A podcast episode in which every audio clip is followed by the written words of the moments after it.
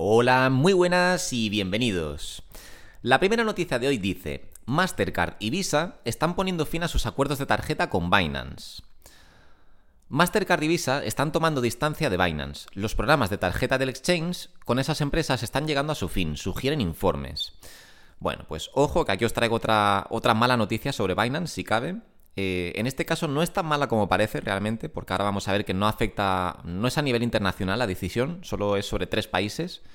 Pero bueno, es algo que me ha parecido relevante, sobre todo eh, viendo que han salido bastantes noticias negativas en torno a Binance últimamente, y quiero que estéis al tanto de todo. Eh, lo dicho, esto perfectamente podría ser FAD, podría no ser nada importante, pero como hay varias cosas negativas sobre Binance últimamente, pues os traigo todo lo que está saliendo para que estéis al tanto por si acaso al final resulta que está pasando algo, ¿vale?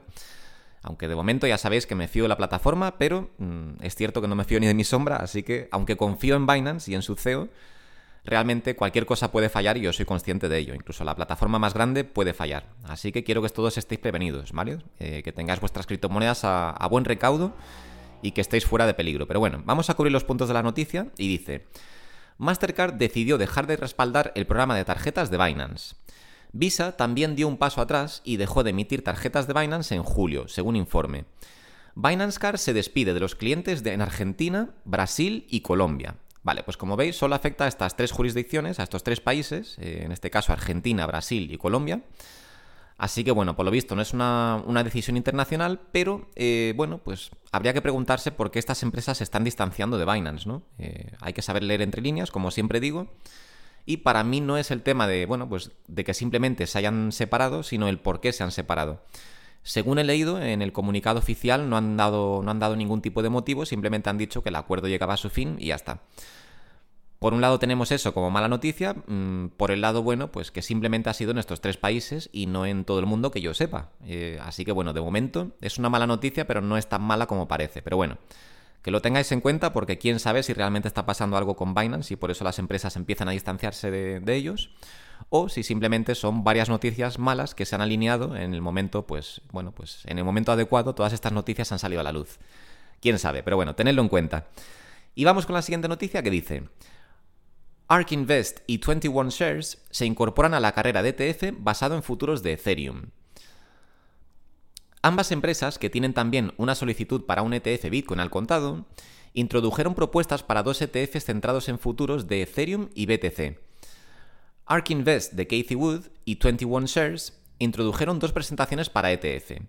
Uno de los fondos se centra en futuros de Ethereum y el otro en futuros de Bitcoin y Ethereum. Ambas empresas también esperan respuesta por una propuesta de ETF Bitcoin al físico, de Bitcoin físico, o sea, al contado. En el último mes se han presentado más de una decena de propuestas similares. Bueno, pues más noticias sobre ETFs. Esto ya lo cubrimos hace quizás una semana, semana y media. Trajimos una noticia específica sobre el tema de empresas que, empezaban a lanzar propuestas de ETFs sobre Ethereum, aunque en este caso no eran ETFs al contado, sino ETFs de futuros. No sé por qué, pero todas las empresas empiezan por ahí. Me imagino que será más fácil pero siempre que, sacan solicitudes de ETF, siempre empiezan por ETFs de futuros y luego ya más adelante piden, eh, bueno, mandan solicitudes de ETFs al contado. Lo mismo pasó con Bitcoin, primero salieron los ETFs eh, de futuros, eh, los cuales por lo visto la SEC no tiene ningún problema en aprobar, pero los ETFs de, bueno, al contado o spot son los que la SEC pone bastantes pegas para aprobar. No me preguntéis por qué, porque son los más seguros, pero bueno, por lo visto son los que no le gustan a la SEC. Y ahora, pues parece ser que la nueva carrera eh, que tienen estas empresas, la nueva competición entre estas empresas, es ser los primeros por tener un ETF aprobado sobre Ethereum. Eh, que tiene todo el sentido del mundo porque ya todas las empresas están atacando el, posible negocio que hay en torno a Bitcoin y se están olvidando un poco de la que es la número 2, ¿no? Eh, que tiene un potencial también increíble en cuanto a negocio, que es Ethereum. Así que bueno, ahora parece que empiezan a centrarse, empiezan a darse cuenta de que aquí hay negocio y empiezan a centrarse en Ethereum, que es la número 2 y por supuesto puede traer muchísimo capital a estos ETFs. Así que bueno, que lo tengáis en cuenta. Eh, mi visión de futuro es que antes o después va a haber ETFs eh, e sobre las principales criptomonedas, quizás las principales 5 o las principales 10, y que antes o después vamos a tener ETFs, al igual que en bolsa, eh, que cubran varias criptomonedas. O sea, al igual que tenemos en bolsa, por ejemplo, un ETF sobre el SP500, o sea que comprando una sola acción o un solo ETF, o bueno, mejor dicho, una sola acción de ese ETF, tenemos exposición a las 500 empresas americanas más importantes, antes o después vendrán ETFs eh, que serán cestas de diferentes criptomonedas. Tendremos, por ejemplo, seguro en el futuro, esto es como yo lo veo, ¿vale? No, no es nada seguro, pero bueno, es simplemente mm, una creencia que tengo yo de cómo va a avanzar la industria, ¿vale? Y pienso que antes o después tendremos ETFs pues, de criptomonedas de inteligencia artificial, ETFs de, de criptomonedas de gaming, ETFs de criptomonedas de smart contracts, etc. Eh, tendremos a lo mejor ETFs con las 5, o sea, que sea una cesta de las 5 principales criptomonedas, de las 10 principales criptomonedas, etc. Eh, que tendrá todo el sentido del mundo porque así eh, los inversores podrán simplemente comprar un ETF y estar expuestos a la parte que más les guste de este mercado sin tener que estar comprando cada criptomoneda individualmente. Así que yo pienso que eso antes o después llegará, pero de momento, bueno, las empresas se están centrando en Bitcoin y ahora por fin están empezando a centrarse en Ethereum, que tiene perfecto sentido. Así que bueno, que sepáis que la carrera de los ETFs sigue y que cada vez empiezan a expandir su horizonte más las empresas y empiezan a centrarse en otros activos y no solo en Bitcoin. Y bueno, vamos con la siguiente noticia. Este caso es muy interesante. Y bueno, para los que no estéis viendo el vídeo, primero vamos a comentarlo, vamos a decir la noticia y ahora lo comentamos. Y dice, famoso millonario de Dogecoin ha perdido el 98% de su inversión, pero aún es optimista. Dice, pasó de tener 3 millones de dólares en Dogecoin a solo 50.000 dólares, pero aún proyecta que la memecoin podría subir a un dólar en el próximo ciclo. Bueno, pues no creo que vaya muy desencaminado, la verdad. El máximo histórico de Dogecoin creo que fue sobre 70 céntimos quizás, 60, 70, 80 céntimos, no creo que tanto no. Creo que sobre 60 o 70 céntimos de dólar, por ahí andaba. Así que un dólar no es muy descabellado, incluso aunque sea una memecoin, pero bueno, no deja de ser una memecoin de las más potentes y que tiene detrás a nada menos que a Elon Musk. Así que podría alcanzar un dólar o incluso más. Eh, yo personalmente no invierto en Dogecoin, aunque pienso que podría subir mucho, eh, pero sobre todo sería por Elon Musk y no porque el proyecto en sí esté haciendo nada especial, desde mi punto de vista, ¿vale? No quiero ofender a nadie que tenga Dogecoin. Pero desde mi punto de vista como, inversor, pues no me vale simplemente con que tenga a, Elon Musk por detrás, sino que tiene que tener otros fundamentales para que yo la tenga en cartera, ¿vale? Eso no quiere decir que no sea buena inversión. Cada uno que invierta donde quiera. Pero bueno, dice, inversor joven eh, Glauber Confesoto, no, perdón, Glauber Contesoto, invirtió todos sus ahorros en Doge en 2021. De la noche a la mañana se convirtió en un criptomillonario con 3 millones de dólares. Pero desde entonces su fortuna se ha deteriorado al tiempo que el precio de Doge cae. Pasó de tener millones de dólares a 50.000 dólares en Doge, pero aún tiene esperanzas. Cree que Dogecoin será la moneda predilecta de X, o sea, de Twitter, y que subirá a un dólar. Bueno, pues a ver, no va mal, no va mal encaminado. ¿eh? Eh, su teoría de que puede ser la, moneda predilecta de, la plataforma de Elon Musk, pues bueno, tiene sentido, la verdad. Eh, Elon Musk ya nos ha dejado clarísimo que le encanta Dogecoin y que es un gran promotor de Dogecoin. Y siendo el dueño de Twitter y haciendo tantos cambios como está haciendo y queriendo, bueno, ya sabemos que la quiere convertir en una aplicación de pagos también, pues sería perfectamente normal y lógico que acabara implementando criptomonedas y entre ellas, quién sabe si no será una de ellas Dogecoin, o quizás la principal, ¿no? O la única. Eh, su teoría, desde luego, es válida. Em, ahora, no estoy de acuerdo con lo que hizo porque, de hecho, este chico, su historia ya salió en varios canales. Yo sigo varios canales de inversiones y de finanzas americanos. Y creo que salió en el canal de Graham Stefan. Y no sé si también en el de Andrew Jake que son dos de los, de los canales de YouTube más grandes de finanzas en americano, bueno, en inglés, eh, pero de América.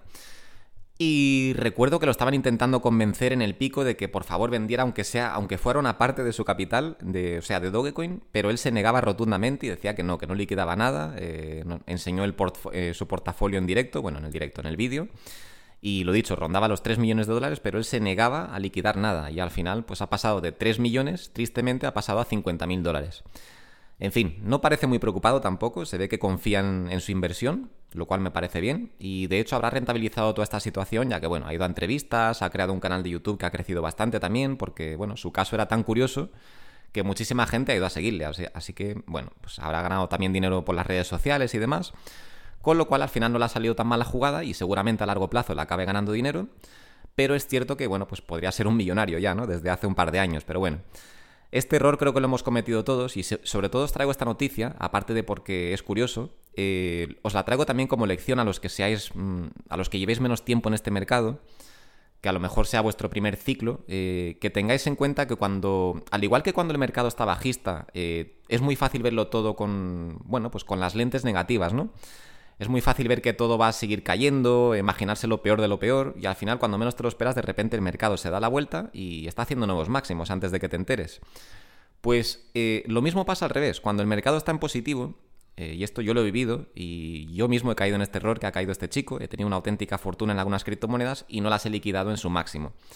Por desgracia, eh, en fin, tenía muchísimo dinero y hoy en día pues no tengo, bueno, no se acerca ni a lo que tenía en 2021, como es lógico. ¿Tendría que haber liquidado entonces? Pues sí, pero no supe ver el final del mercado. Pero no pasa nada. Yo también estoy contento, me ha ido bien la cosa. Pero es cierto que me podría haber ido muchísimo mejor. Al igual que a este chico no le está yendo mal, eh, sigue teniendo un buen capital, aunque es mucho menos de lo que invirtió, porque invirtió 250 mil dólares y tiene actualmente 50 mil, pero bueno. Lo ha rentabilizado por otras partes también, por su canal de YouTube, eh, entrevistas, etcétera. Pero lo que, con lo que quiero que os quedéis es que no os dejéis llevar por la, por la ambición en estos momentos y... Sí, por la ambición, básicamente, ¿no? Que cuando estemos en un ciclo alcista, eh, que todos los días nos levantamos y miramos nuestra cartera y siempre está subiendo. Yo recuerdo tener días donde mi cartera variaba en plan 40.000 dólares en las últimas 24 horas, o sea, o 40.000 euros, no sé. Una auténtica salvajada, o sea, y en cosa de, en cosa de 24 horas, ¿eh? En esos momentos es muy fácil pensar que todo va a seguir subiendo eternamente, pero creedme que antes o después explota la burbuja y el mercado entra en recesión. Y al principio es muy difícil identificarlo porque parece que es simplemente un pullback más, eh, o sea, un, retroceso más dentro de un, de un, mercado alcista, pero no es hasta que ha caído a lo mejor un 40, un 50 o un 60% donde te das cuenta de que realmente ese mercado alcista ha llegado a su fin.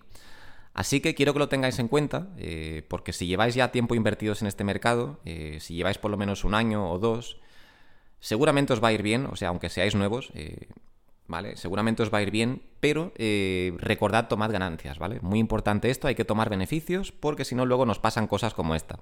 Nos ha pasado a todos, ya os digo, yo no soy inocente tampoco, también he cometido este, este error. Eh, lo dicho, no me quejo tampoco de mi situación, pero podría haber ido muchísimo mejor, al igual que este chico que podría ser ya un millonario, ¿no? Entonces, bueno, cuando llegue el mercado alcista, mm, yo os iré avisando también cuando vea que está llegando a su fin. Eh, esta vez intentaré identificarlo correctamente, pero tened en cuenta que nada sube eternamente, al igual que nada baja eternamente, ¿vale? Cuando el mercado está bajista es muy fácil imaginar que nunca va a subir y cuando el mercado está, está alcista es muy fácil imaginar que nunca va a caer. Pero creedme que al final todas las tendencias cambian y al final todo se da la vuelta, ¿vale? Así que simplemente os lo traigo como una lección para que no tengáis que sufrirla vosotros y aprendáis de los errores de los demás. Aquí tenéis el error de este chico y yo mismo he cometido este mismo error, así que aprended de nosotros y así no tendréis que aprender de las malas. Y bueno, vamos con la siguiente noticia y dice, Pepe se desliza 20% mientras los desarrolladores envían millones a los exchanges. Esto para los que tengáis Pepe, tenedlo en cuenta. Eh, ya sabéis que yo no aconsejo a invertir en, en memecoins. Eh, quizás el caso de Dogecoin sea diferente, pues bueno, porque ya está considerada como la número uno en memecoins y tiene detrás a Elon Musk. Y quizás Siva se distancie también un poco porque Siva ya se está convirtiendo en un proyecto más o menos serio, ya tiene ciertos desarrollos detrás, tiene ciertos fundamentales.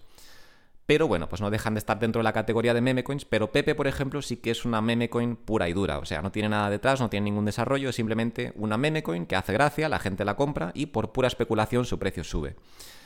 Pero claro, no sabemos cómo de fiable es el equipo, no sabemos, no llevan tampoco, no tienen un tiempo de recorrido en el mercado, un track record para que sepamos eh, si han estado actuando bien o no. No tienen contratos o sí, bueno, contratos con otras empresas que les den fiabilidad, en fin. Entonces es muy difícil saber lo que va a pasar con un proyecto de estos a largo plazo.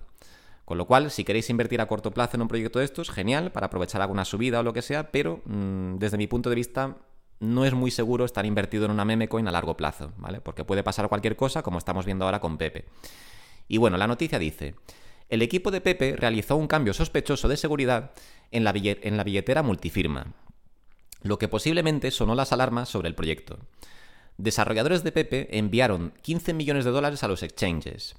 Poco antes realizaron un cambio de seguridad sospechoso en la billetera multifirma. Pepe se derrumbó poco más de 20% de precio el, viernes.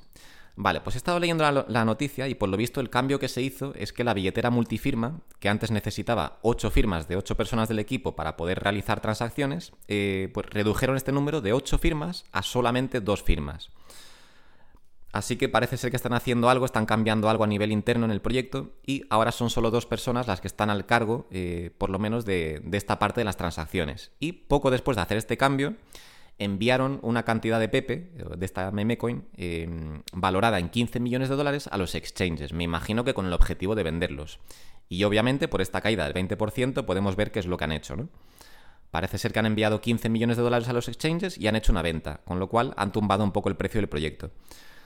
¿Qué va a pasar con este proyecto? Pues no lo sé, pero os traigo este ejemplo, esta noticia, eh, para que la tengáis como ejemplo y bueno, pues que intentéis invertir siempre, esto es simplemente mi consejo, ¿vale? Cada uno que haga lo que quiera, yo no soy un asesor financiero, ni mucho menos, no soy quien para daros consejos, pero desde mi punto de vista es, mucho, es muy importante elegir siempre en proyectos sólidos, con buenos fundamentales y si es posible que tengan, que tengan colaboraciones con otras empresas, porque antes de que una empresa colabore con otra, pues se supone que tienen que hacer una buena investigación, tienen que investigar bien a los CEOs, el proyecto, etc. Y la propia empresa, si tiene acuerdos con otras empresas, pues tiene la presión de tener que hacer las cosas bien. Sin embargo, una empresa así que va por libre, que ha salido de la nada, encima una meme coin que no promete absolutamente nada, si encima sube un montón, eh, pues es normal que la gente del equipo, pues aunque sean, aunque tenga toda la buena intención del mundo de seguir con el proyecto, es normal que alguno que otro, eh, bueno, pues que tome decisiones un poco traviesas, por así decirlo, ¿no? Si lanzan una, criptomoneda con, el, con el, mero objetivo de, bueno, pues de, de las risas y demás, y luego ven que se han hecho con una fortuna, pues es muy normal que abandonen el proyecto, que lo liquiden y se quiten de en medio, ¿no? Porque al final se encuentran con un éxito que no esperaban y pues ¿qué van a hacer? No? Pues lo más normal es que lo liquiden, eh, saquen lo que tengan que sacar y se vayan. Esto pasa muy a menudo, así que tenedlo en cuenta. Siempre invertir, desde mi punto de vista, es mejor invertir en proyectos que tengan fuertes fundamentales, proyectos que sabemos que van a estar aquí los próximos años. Por lo menos a largo plazo es lo que aconsejo. Ya a corto plazo, si queréis invertir aquí, pues perfecto pero a largo plazo quizás no sea lo más seguro. Pero bueno, hasta aquí las noticias de hoy. Como siempre, muchas gracias por escucharme y nos vemos en el siguiente vídeo. Que paséis un fin de semana estupendo. Venga, un saludo.